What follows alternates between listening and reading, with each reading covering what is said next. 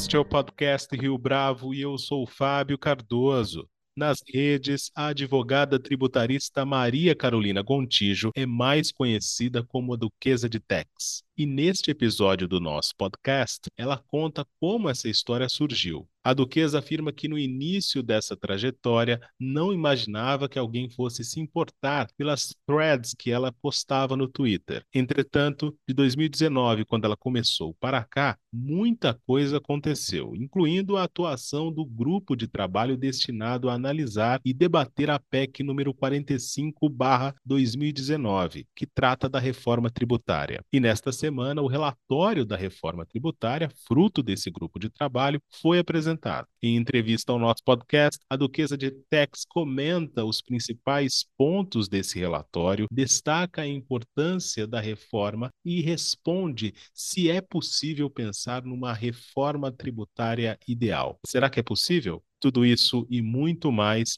no podcast que começa logo a seguir. Maria Carolina Gontijo, é um prazer tê-la aqui conosco no podcast Rio Bravo. Muito obrigado pela sua participação. Olá, Fábio. Olá a todos. Obrigada pelo convite. Maria Carolina, eu deveria dizer que antes de Maria Carolina Gontijo, todo mundo te conhece no Twitter, pelo menos como a Duquesa de Tax. Conta pra gente um pouco dessa história e eu quero começar, inclusive, por essa pergunta bastante particular, porque no, na sua bio no Twitter diz o seguinte, abre aspas, eu explico o tributário para não passar raiva sozinha, fecha aspas. Como é que você decidiu não passar raiva sozinha? Como é que essa história começou? Conta pra gente. Eu acho que eu, eu tô cada vez mais, eu sou cada vez mais a duquesa, cada vez menos eu mesma, porque se você fala meu nome, talvez não é todo mundo que associa. É, foi uma ideia que eu tive, por isso o nome, né, duquesa de Tex, porque era um negócio que era para ficar anônimo. Eu queria comentar algumas coisas é, da minha área e tal, e de um jeito bem mais, vamos dizer assim, descontraído e não tão convencional, vamos pôr dessa forma. A ideia surgiu quando eu escutei, estava escutando no rádio um comentário de, de, de, uma jornalista de economia sobre uma decisão do STF. Na época, eu me lembro que era uma decisão referente ao IPI, isso foi em março de 2019, uma decisão sobre o IPI na Zona Franca de Manaus, uma questão de creditamento, não era algo muito, muito simples. Eu estava vendo para onde o debate estava indo e, e eu achei que estava completamente errado, e aí eu resolvi no Twitter criar uma, uma thread, né, um cadeamento ali de tweets em 140 caracteres explicando aquela situação. E aí é engraçado que quando eu comecei, eu apelidava as threads de ninguém se importa, porque eu imaginava que ninguém ia querer saber disso. Mas, é, para minha surpresa, muita gente quis saber disso e muita gente foi trazendo, né, foi, foi me perguntando, foi me marcando e coisas, e o perfil foi crescendo, assim, completamente para minha surpresa, porque eu não imaginava de modo algum esse tipo de reação, vamos dizer assim. E aí eu fui explicando, e eu lembro que essa frase eu pensei, são tantas coisas absurdas que a gente enfrenta no tributário,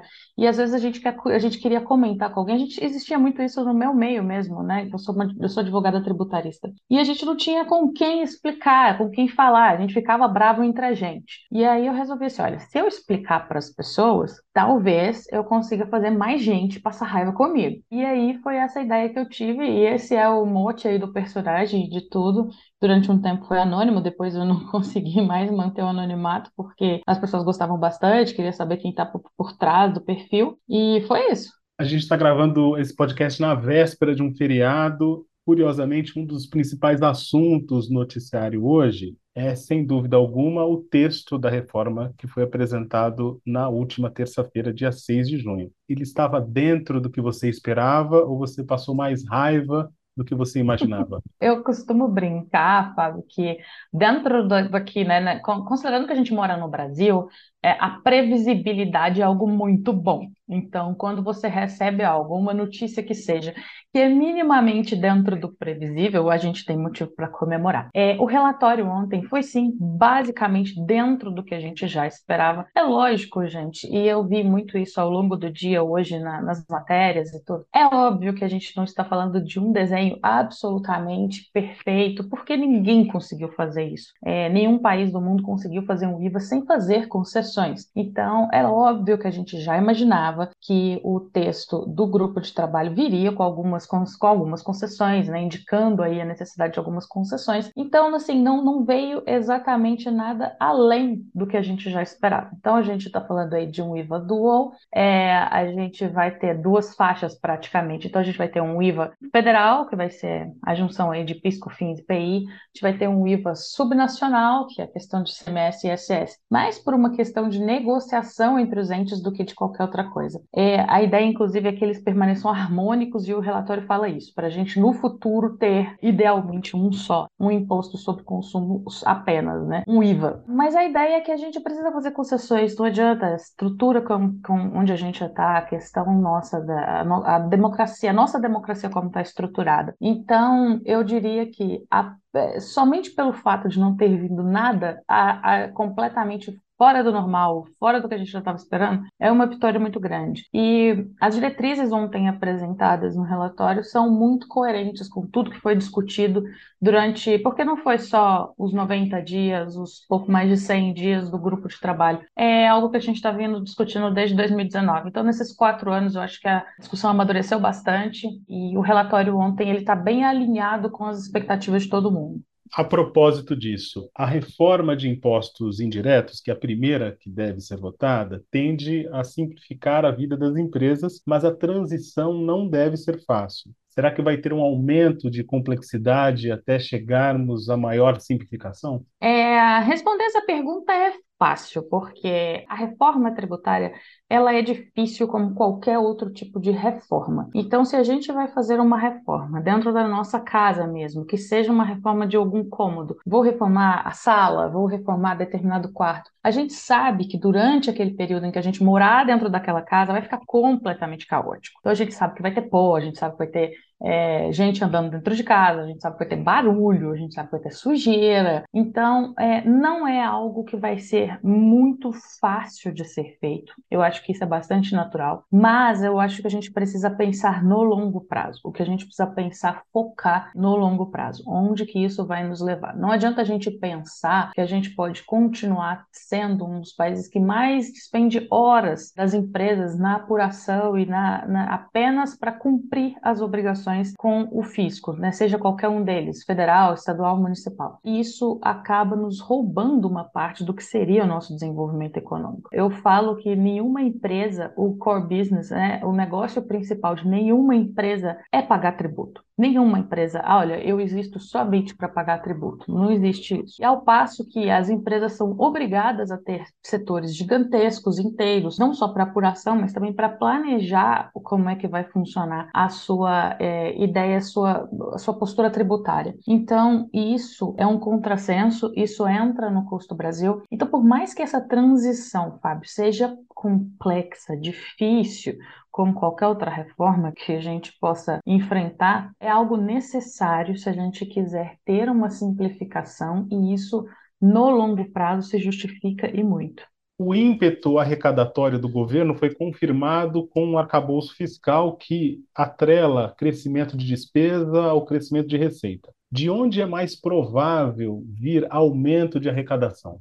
Eu te falo de onde é mais provável não vir aumento de arrecadação, que é no caso da reforma do consumo. Nesse caso da reforma do consumo, a grande dos tributos indiretos, né, do IVA, que a gente está falando agora, o nosso IBS, a gente está falando de muita gente envolvida e muitas, conce muitas concessões que vão, precisarão ser feitas, muitas adequações que precisarão ser feitas, calibragens. Então, é um condomínio com 27 andares e 5.500 moradores, cada um pensando em si, sendo que a gente já tem ainda a União, que é o zelador do condomínio inteiro, é, eu não acredito em nenhum tipo de incremento na arrecadação nesse setor, até porque qualquer coisa que caia ali dentro vai precisar ser direcionada para alguém ou redistribuída, porque a gente está falando de uma mudança muito grande na nossa tributação. A gente está falando de uma mudança que sai do, do, da tributação na origem e a gente muda essa tributação para o destino. Só isso já é uma mudança muito grande que vai ter um impacto, e por isso o tempo de transição é tão longo para os entes federados. Então, a gente está falando aí de 40, 50 anos de tempo de transição, que a gente está estimando que venha né, no, no, no, substitutivo. Mas aí a gente pensar de onde é que vai vir essa arrecadação. Então, a gente tem que pensar nas outras possibilidades que o governo tem. E isso não estamos falando da reforma para o consumo. Eu tenho um pouco de receio que essa ideia do arcabouço fiscal e da necessidade arrecadatória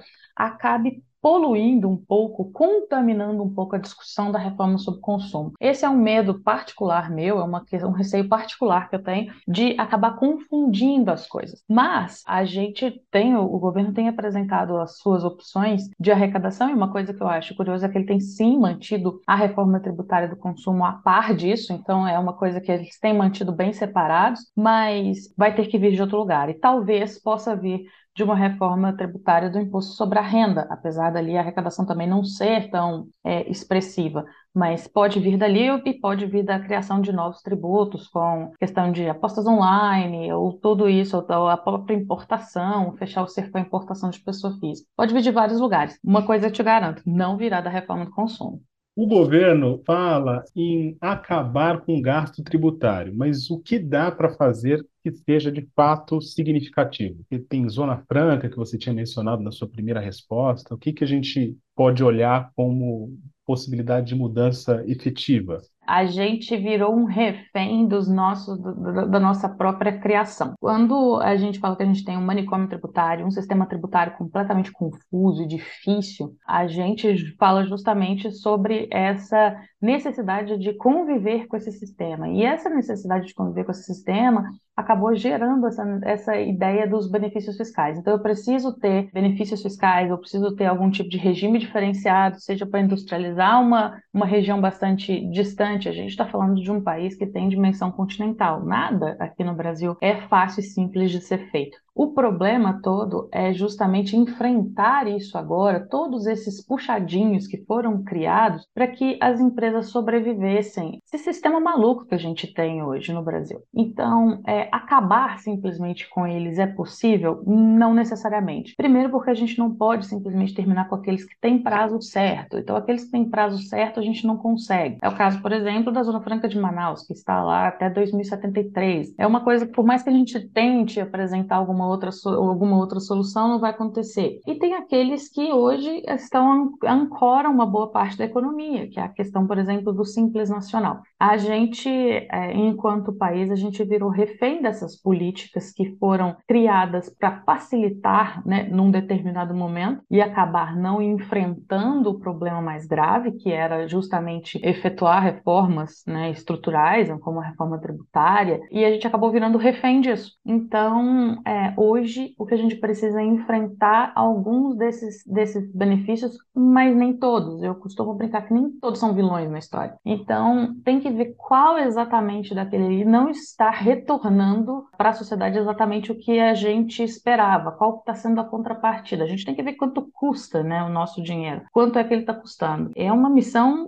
complicada, complexa, uma missão difícil, que também tem que ser dado o seu primeiro passo. E não adianta ficar só pegando coisas pequenas, porque não é o que vai resolver o problema. A questão da reforma tributária ela melhora bastante o ambiente de negócios, melhora pela questão da simplificação e melhora até mesmo por eliminar a necessidade de criar esse tipo de regime, esse tipo de benefício, que hoje a gente vê que tem problema para todo lado e cria muita insegurança jurídica. Agora, Maria Carolina, eu sei que o documento tem mais de 70 páginas e, enfim, as repercussões estão acontecendo enquanto a gente grava essa entrevista, mas se nós tivéssemos que buscar pelo menos uma grande mudança nesse relatório, foi apresentado nesse relatório, para ganhar competitividade, qual seria? Para ganhar competitividade, a, a, simplificação como um todo. A gente falando de, de uma questão, eu coloco três pontos aqui que são muito importantes. A questão da base ampla, ou seja, vamos finalmente parar de ficar discutindo se uma coisa é uma coisa, outra coisa é outra coisa. Não vamos ficar discutindo se software é mercadoria, se software é serviço,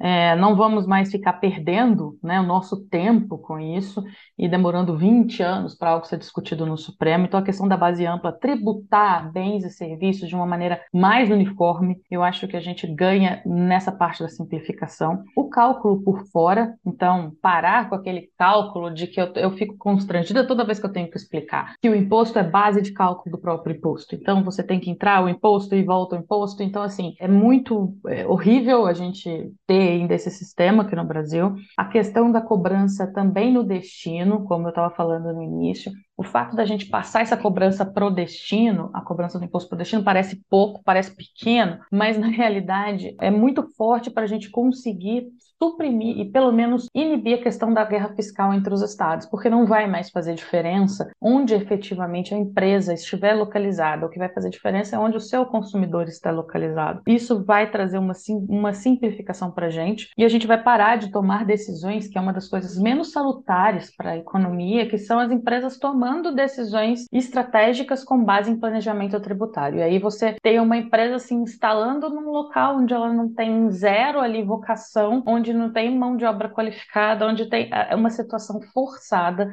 que acaba não gerando os frutos econômicos que a gente precisa. Essas questões, né, que eu coloquei aqui, três questões muito simples, ligadas à, à, à, simplificação, eu acho que é, assim, o mais crucial e o mais importante. Principalmente, isso eu falo do ponto de vista das empresas, né, como eu estava falando aqui, a questão da simplificação é importante, mas também das, de, de, nós, como contribuintes, como consumidores, a gente saber efetivamente quanto que a gente está pagando. É, o fato da gente ter uma ideia, e hoje a gente não sabe, hoje se a gente for ao supermercado pegar alguma coisa a gente não tem a menor ideia de quanto a gente está pagando de tributo. Por quê? Porque tem regime especial, porque tem benefício fiscal, porque tem isso, tem aquilo, tem diferimento, tem coisas que a gente não consegue calcular. A partir do momento em que a gente sabe, a gente toma nota do que isso representa ou do quanto eu estou pagando, a nossa consciência fiscal fica muito maior. Então, é, eu acho assim o grande ganho, né, para as empresas a simplificação e para nós, enquanto contribuintes, a questão da transparência.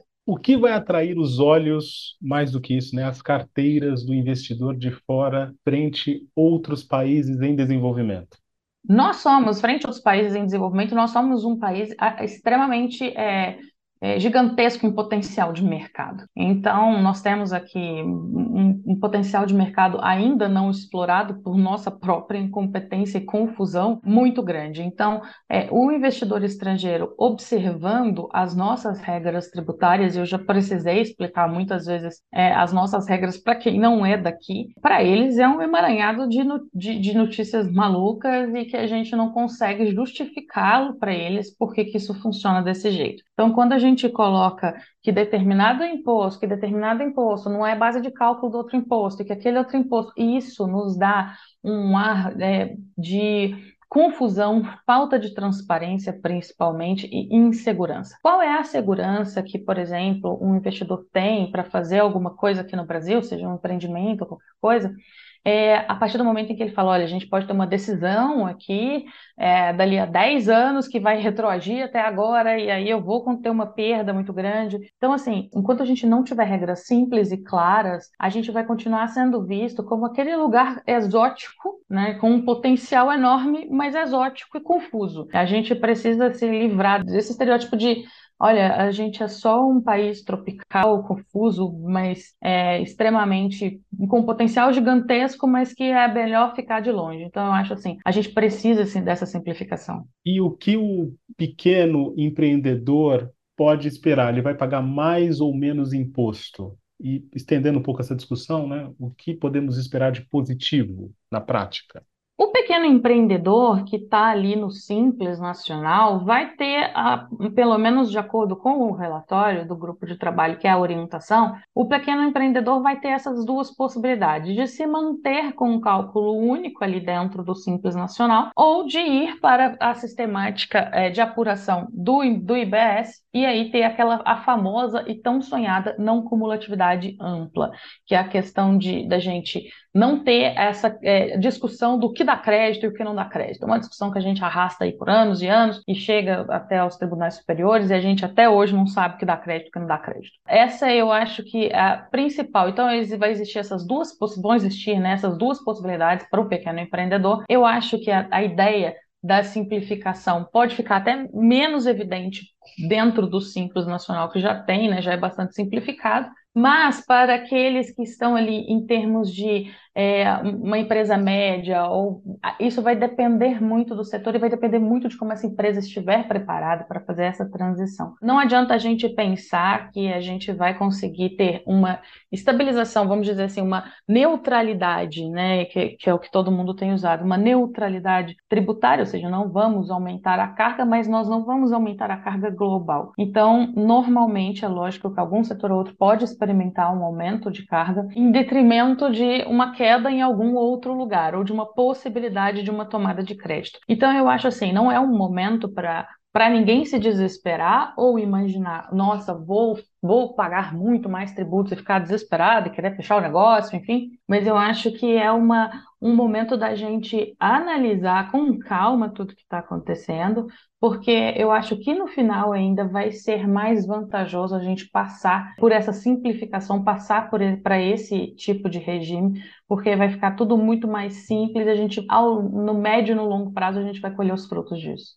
E em relação à indústria? A indústria, sem dúvida, eu acho que a indústria vai, vai ter um ganho na, na questão da, da reforma tributária. Porque hoje a indústria vai ter um ganho, mas é porque hoje talvez a indústria seja quem mais sofre com relação à, nossa tributação. É uma maluquice a gente ter tanta ideia, né, de tanta coisa, tanto contencioso, tanta discussão, tanta coisa que a gente precisa, que as empresas precisam observar. Então, a empresa vai fazer, vai tomar uma determinada decisão, mas ela sabe que ela está sujeita a um risco disso, daquilo. Tem dezenas de pessoas, andares inteiros para cumprir obrigações assessores, cada dia tem que enviar uma coisa, tem andares inteiros de pessoas pensando ali no planejamento, então, é, no planejamento tributário. Então, a ideia de simplificação, eu acho que para a indústria vai vir muito a calhar, especialmente. Então, eu acho que o cenário para a indústria vai ser bem melhor com a reforma. Qual é a reforma que a Duquesa consideraria ideal? Nossa, essa pergunta é difícil. Essa pergunta é difícil. A, a reforma ideal, ela, ela é difícil porque no fundo ela não existe, porque a gente, a reforma ideal seria aquela perfeita do ponto de vista técnico, mas não é a que a gente consegue fazer do ponto de vista político. Então é lógico que a minha reforma ideal, a gente teria uma alíquota única, a gente teria um imposto seletivo para ali inibir o consumo de algum produto que faça mal para a saúde ou meio ambiente, o que seja. Então eu teria um, uma, um IVA apenas, a gente gente teria uma alíquota flat para tudo, a gente teria essa possibilidade de créditos ampla, a gente não teria diferenciar, a gente não diferenciaria nenhum setor, então não teria alíquotas diferentes, não teria regimes diferenciados, ou talvez poucos regimes diferenciados.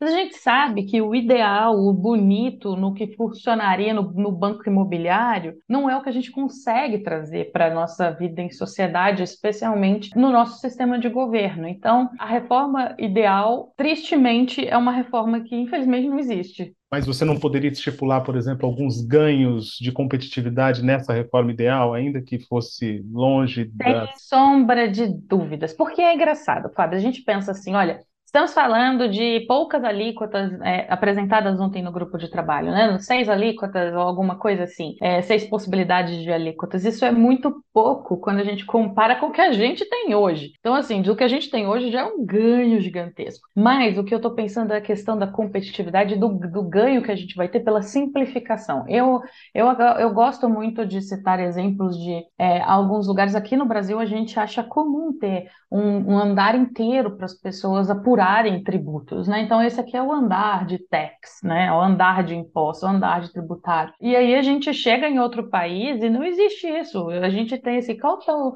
o andar aqui do pessoal do planejamento tributário? Não, o andar de tributário é aquele que as duas pessoas ali. Então assim, a gente ganha, a gente ganharia muito quanto mais simples, quanto menos margem para discussão, menos margem para contencioso. E aí a gente trabalha com percentual hoje do contencioso no Brasil absurdo, né, em relação relação ao PIB. É, quanto menos discussões a gente tem, mais a gente tem empresas focadas em produzir. Então a ideia não é fazer com que a empresa fique focada em pensar em se instalar num lugar onde está longe da sua cadeia de fornecedores, onde está longe dos seus clientes somente por uma vantagem tributária. Tudo isso é muito contraproducente. Então, se a gente parar para pensar, assim simplificação, a gente tem um ganho muito grande de competitividade econômica, porque aí são regras claras. O investidor que quiser vir, o investidor estrangeiro que quiser vir empreender no Brasil, ele vai ter regras claras. Olha, sua alíquota, a alíquota de todo mundo é essa, e não vai se deparar, por exemplo, com às vezes concorrentes com alíquotas muito melhores do que ele,